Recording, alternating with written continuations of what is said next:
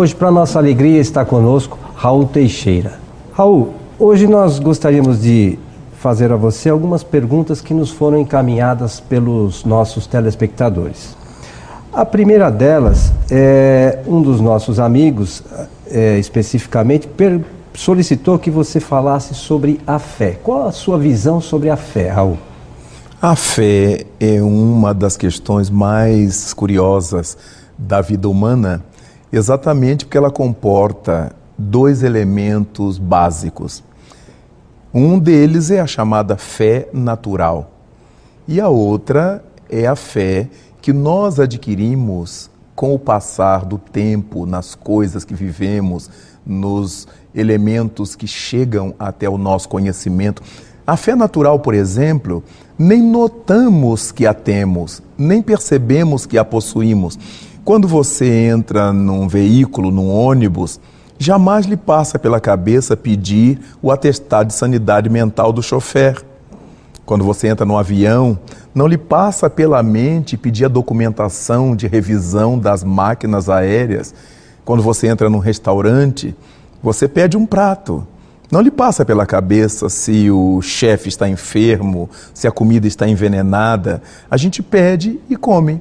Então é a fé natural. Nós temos certeza, uma certeza que Santo Agostinho chamava de certeza subjetiva, de que as coisas vão acontecer daquela maneira. Saímos de casa pela manhã sem nos preocupar se algum carro nos vai atropelar na rua. Nós fazemos projetos de vida para a aposentadoria. Então nós temos fé, essa fé natural, de que vamos chegar até a aposentadoria. Vamos chegar às férias. Então, essa é a chamada fé natural todas as criaturas a possuem, como um elemento com o qual somos dotados desde que nascemos na Terra. É íncita essa fé natural à criatura humana. Todas as criaturas humanas a possuem em graus variados, mas todas as possuímos. No entanto, existe um nível de fé que nos é trazido pela academia, por exemplo. Nós aprendemos sobre o átomo sem que nunca o tenhamos visto. Adquirimos fé, falamos de átomo, de atomística e falamos de explosão atômica, garantimos que essa explosão atômica se deu por causa dos átomos, que a gente nunca viu, não sabe como é. Nós acreditamos na matemática, que é infinitamente subjetiva, então é a fé acadêmica. Falamos dos fatos da história, né, das idades da terra, com uma certeza, com uma convicção, ensinamos isso aos outros, passamos isso para os outros e damos nota aos outros, reprovamos, impedimos que alguém assuma um emprego ou não em função dessa verdade acadêmica. Ele errou nisto, ele não acertou naquilo, ele deixou de responder tal coisa. Então nós temos essa fé na ciência, temos essa fé no que aprendemos na escola, na academia temos a fé religiosa, que é essa fé metafísica que nós aprendemos a ter num ser superior, ao qual chamamos Deus. Outros chamam Alá, outros ainda chamam de Jeová, outros o intitulam como a natureza da natureza, o primeiro movimento, o primos móveis, não importa. O que importa é que nós temos esse elemento psicológico em nós ao qual chamamos fé. Daí, Allan Kardec ter nos chamado a atenção nas obras da doutrina espírita para o cuidado com a nossa fé. Porque, do mesmo modo que nós possuímos fé em coisas bastante plausíveis, que a nossa razão admite, que a nossa razão aceita, pode ser que nós passemos a ter fé em alguma coisa que nem saibamos o que seja. E aí se configura um espírito fundamentalista e cria um fanatismo, porque todas as vezes que eu acredito ou tenho fé numa coisa que eu ignoro o que significa, eu acabo entrando por caminhos bastante ínvios. E o Espiritismo, Raul, é, ele nos convida a termos uma fé raciocinada, a pensarmos naquilo que, que acontece se realmente tem razão de ser. O que você tem a dizer sobre isso, Raul? É muito interessante porque há muitas criaturas e mesmo algumas escolas de pensamento que asseveram que é impossível falar-se numa fé raciocinada. Toda fé, para alguns, é uma fé mitológica, é uma fé mítica ou apenas sentimental, emocional. Mas nós estamos vendo quando eu me referi à, à, fé acadêmica, a fé que nós temos nos dados da ciência, por exemplo, que essa é uma fé que tem que ser raciocinada.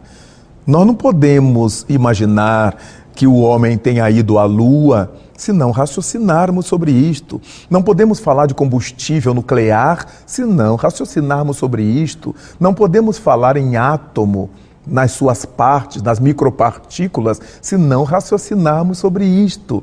De modo que existe sim uma fé raciocinada. O que ocorre é que a essa fé acadêmica não a chamamos de fé, chamamos de conhecimento. Então, quando Allan Kardec nos fala de uma fé raciocinada, é uma fé via conhecimento. Daí a doutrina espírita nos propor que nós não creiamos nas coisas porque alguém nos tenha dito. Não creiamos nas coisas porque ouvimos falar, mas que tenhamos o hábito de estudar sobre as coisas, para que tenhamos possibilidade de avaliar essas coisas de maneira mais coerente. E sempre que nós avaliamos as coisas de forma mais coerente ou de forma coerente, certamente aquilo que sairá dessa avaliação, a nossa certeza, a nossa crença, a nossa fé, poderá ser chamada de uma fé raciocinada. Sempre que nós estivermos elaborando um pensamento lógico, um pensamento maduro, um pensamento com bases sem equívoco, inequívocas, certamente nós estaremos forjando uma fé raciocinada. Há possibilidades então de que a nossa fé raciocinada seja eminentemente útil à nossa existência. É muito curioso nós observarmos que desde de o século XIX, quando Francis Bacon se referiu à fé, é, ele diz-nos que a pouca ciência, o pouco conhecimento que se tem das coisas, nos costuma levar à descrença, ao ateísmo, ao materialismo. E a fé exuberante, o conhecimento que se tenha das coisas de fato, o profundo conhecimento, nos leva a Deus, ao Criador do universo, porque começamos a raciocinar e a buscar como explicaríamos todas essas ocorrências em torno de nós. Como é que funciona o nosso corpo, o nosso organismo? Por mais que descubramos as leis biológicas que regulam o processamento do nosso organismo, por mais que entendamos cientificamente o metabolismo, o catabolismo, mas no fundo nós nos perguntamos: quem é o autor de tudo isso? Jamais olharíamos um relógio, por exemplo, ou um computador e admitiríamos que essas máquinas tenham sido frutos da casualidade. Nós sempre pensamos no engenheiro, no relojoeiro, no joalheiro que haja feito o computador, que haja construído o relógio. Então, como é que nós olhamos um universo como este e que sequer conhecemos devidamente? Como é que olhamos o nascimento de uma flor apenas admitindo a casualidade? Porque é que num mesmo jardim, com o mesmo humus, recebendo a mesma água e a mesma luz solar, nós temos flores distintas no seu formato, no seu aroma, na sua coloração, no seu tamanho, na sua expressão exterior e na sua intimidade. Há umas que atuam sobre o sistema nervoso do, do, reino animal, há outras que atuam na alimentação do reino animal. Então, como é que essas plantas, essas flores, são tão distintas entre si? Tendo nascidas numa mesma estrutura eh, geológica, no mesmo trato de terra. É óbvio que há leis biológicas que nos explicam isto, mas quem foi que criou essas leis? Seria muita pretensão do pensamento humano admitir que toda essa perfeição tenha sido fruto do acaso. E aí começaríamos a filosofar e a nos perguntar o que é o acaso tão inteligente, tão perfeito. O acaso é muito mais perfeito do que nós, um acaso muito mais inteligente do que a própria criatura que o admite. Então, somente a presunção do ateu ou do materialista afervorado para não admitir a existência de uma causa inteligente que a tudo isso preside. E, e, a gente vê nas religiões, no modo geral, Raul, os seus é, representantes dizerem lá para os fiéis para que mantenham a sua fé elevada. Por que essa dificuldade as pessoas têm do relacionamento, de acreditar na, na na existência de algo superior, de confiar, sobretudo, nas coisas que acontecem em suas vidas, Raul? É muito interessante pensarmos sobre isso, Coelho, exatamente porque a dificuldade que nós temos de nos manter com uma fé elevada se dá em função de que essa fé não é calcada no conhecimento. Essa fé não é calcada na lógica, no bom senso. É uma fé que precisa ter combustível o tempo todo. Porque uma vez que nós saibamos que ao adoecer temos que procurar o médico, ninguém precisa me dizer isto. Na hora que eu adoeço, eu vou ao médico. No momento que eu admito que para a fome o remédio é a alimentação, ninguém precisa me dizer isso. Vai comer, vai comer, vai comer. Eu vou e como. Eu paro no lugar, me alimento. Eu compro alimento e guardo em minha casa. Então, vejamos, essa fé natural nos conduz a cumprir as coisas metodicamente. Se eu tenho que sair para trabalhar todos os dias, não é necessário que alguém me diga toda noite, meu patrão me telefone, olha, amanhã é dia de trabalho, amanhã é dia de trabalho. Porque nós já introjetamos esses valores, essa crença, essa certeza, essa fé de que sem o meu trabalho eu não percebo meu salário, sem o meu trabalho eu não sobrevivo, eu não mantenho a minha vida todas as vezes que qualquer tipo de fé precisa estar sempre sendo recordado, é porque não é a fé raciocinada, é uma fé que nós engolimos. E porque engolimos, a gente não sabe por quê. E porque não digerimos, não sabemos qual a razão. Então é preciso que todos os dias o meu líder religioso tenha que ficar me dizendo que eu preciso ter fé. Depois que nós pensamos sobre Deus, não mitologicamente, mas racionalmente, depois que passamos a avaliar que a nossa vida não existe sem o seu Criador, nós nos alimentamos desse Criador, Deus passa a ser uma segunda natureza em nosso psiquismo. Em tudo que eu faça, eu me refiro a Deus quando não verbalizando, mas sentindo que sem Deus eu não existo. Deus é a causa da minha existência. E a partir disto, chamemo-lo, repito, como nós quisermos chamar, essa força cósmica, essa inteligência suprema do universo, não será necessariamente exigida a mim. Eu estarei exposto a ela, eu me colocarei diante de Deus. Quando eu olho o jardim, quando eu vejo os animais, quando eu cuido dos meus filhos, quando eu esteja na cozinha cozinhando, quando eu esteja lavando minha roupa, dirigindo meu carro, tudo aquilo que faz parte do meu cotidiano, da minha vida, certamente eu vou referir ao nosso Criador. Não, mas eu, eu consegui isso com o meu trabalho, eu, eu comprei isso com o meu trabalho, mas eu tive saúde para trabalhar, eu tive lucidez para trabalhar. E tudo isso são elementos que nos vêm de quem nos criou, daquele que nos criou, que nós chamamos de Deus.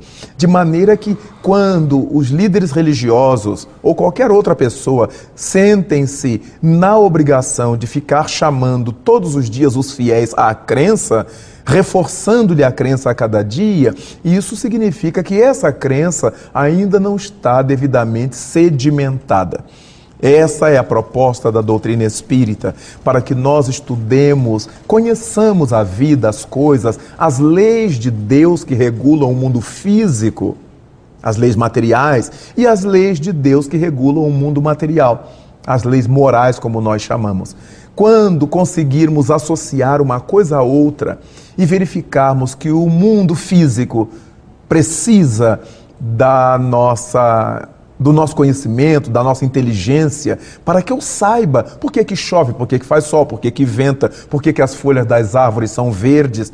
E na medida em que eu saiba essas coisas, ninguém precisará me recordar disso todos os dias. Na hora que eu olho o tempo e vejo que vai chover, eu apanho o guarda-chuva e levo. Então é uma coisa natural, espontânea na criatura humana. O mesmo passará a dar-se no reino das leis morais. Eu sei que eu devo amar o próximo como amo a mim mesmo.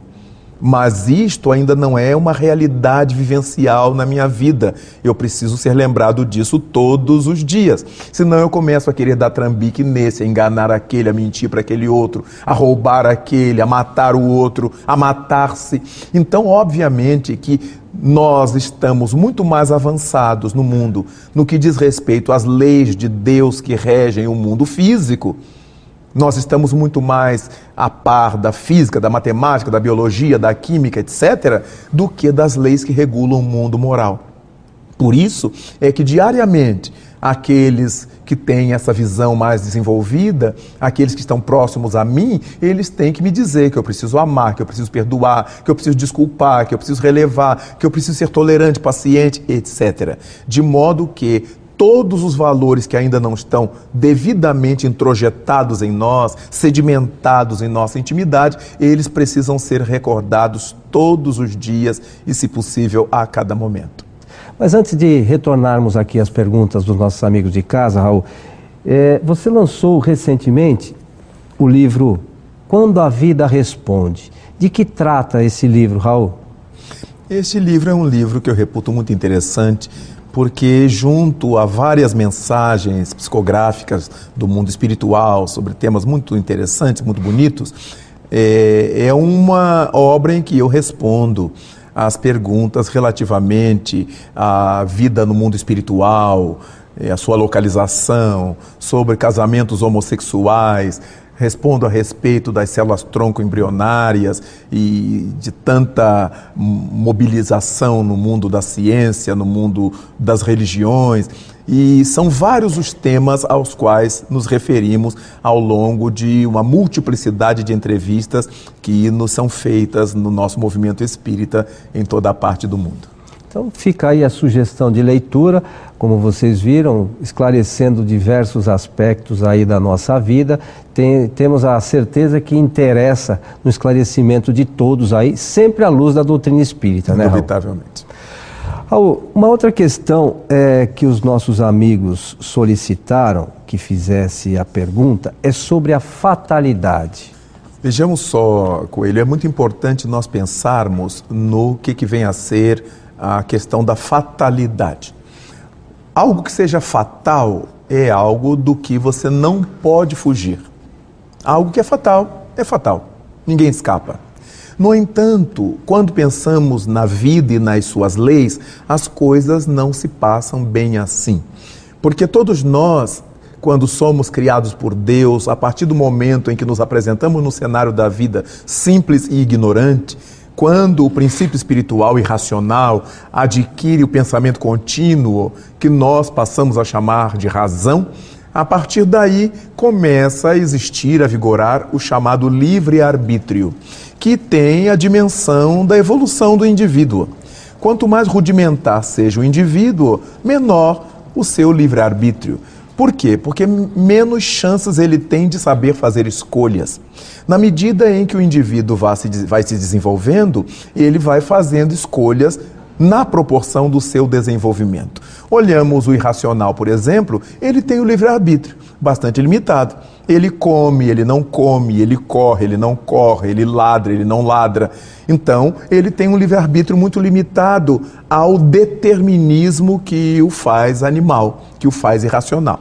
Quando nós nos tornamos seres humanos, já ganhamos nesse elemento razão algo muito valioso, porque é a vontade que passa a ter um domínio sobre as nossas ações.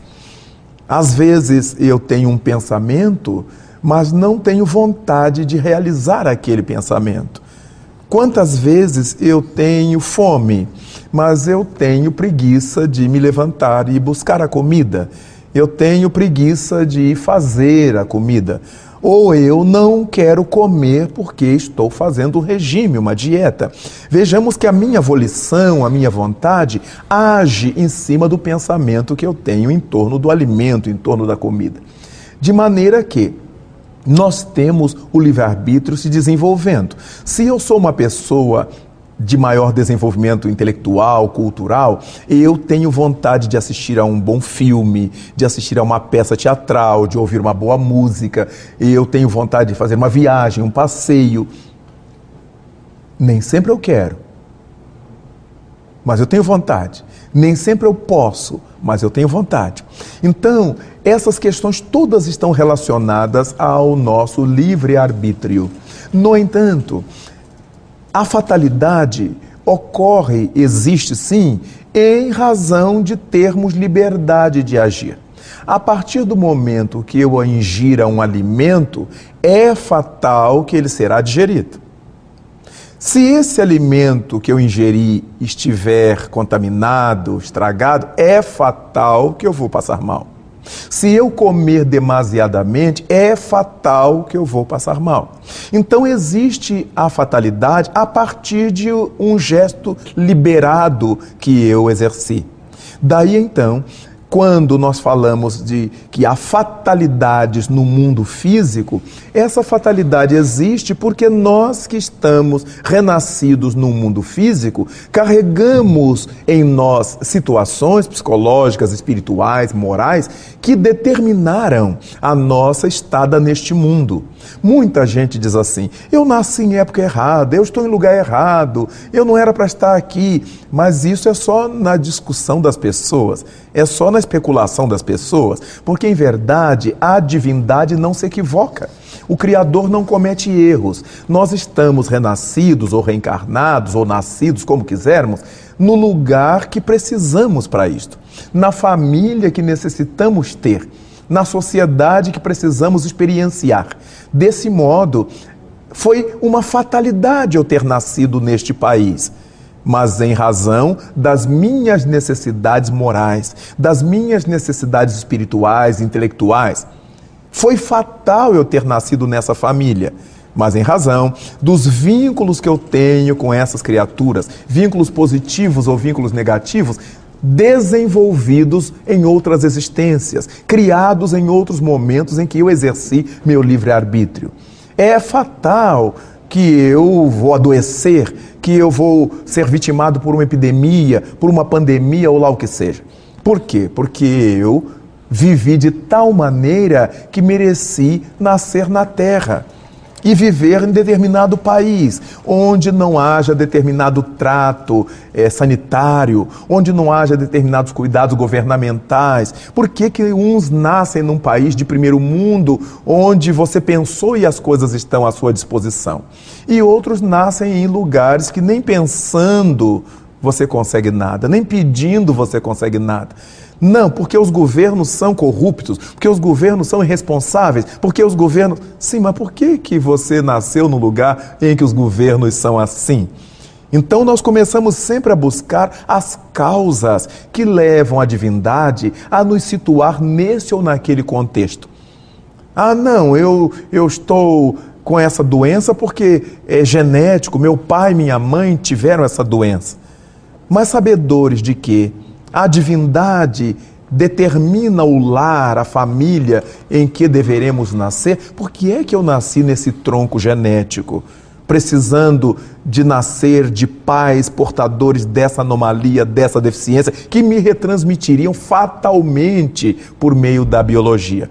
Então, quando nós tentamos explicar as coisas em nível de ciência material, em nível de biologia, de química, o que for, tem razão, isso está certo. O que não podemos olvidar é que para que essas leis do mundo físico entrem em ação, é porque existem por trás delas as leis do mundo moral que determinam que elas funcionem dessa ou daquela maneira.